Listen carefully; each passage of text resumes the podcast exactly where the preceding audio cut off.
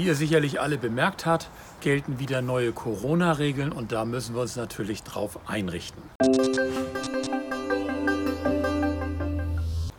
Diese neuen Regeln sind ja an der 3G-Regel orientiert, also getestet, geimpft oder genesen.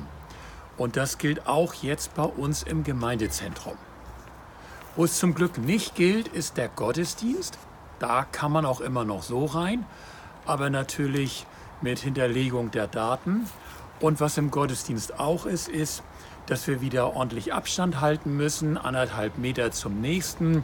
Sprich, äh, wenn ich mit meinem Nachbarn nicht in einem Haushalt wohne, müssen zwei Sitzplätze zwischen uns frei bleiben.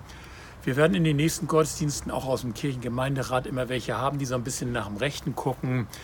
Das ist sozusagen unsere Ordnungspolizei. Seid bitte so nett zu denen und wenn die euch was aufmerksam machen, macht's einfach. Bei allen anderen Veranstaltungen bei uns im Gemeindezentrum gilt aber die 3G-Regel.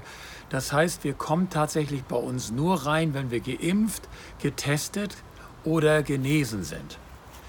Und Deswegen, um das ein bisschen zu vereinfachen, haben wir ein Angebot, nämlich, dass man sich bei uns im Gemeindebüro in eine Church Tools Liste eintragen kann.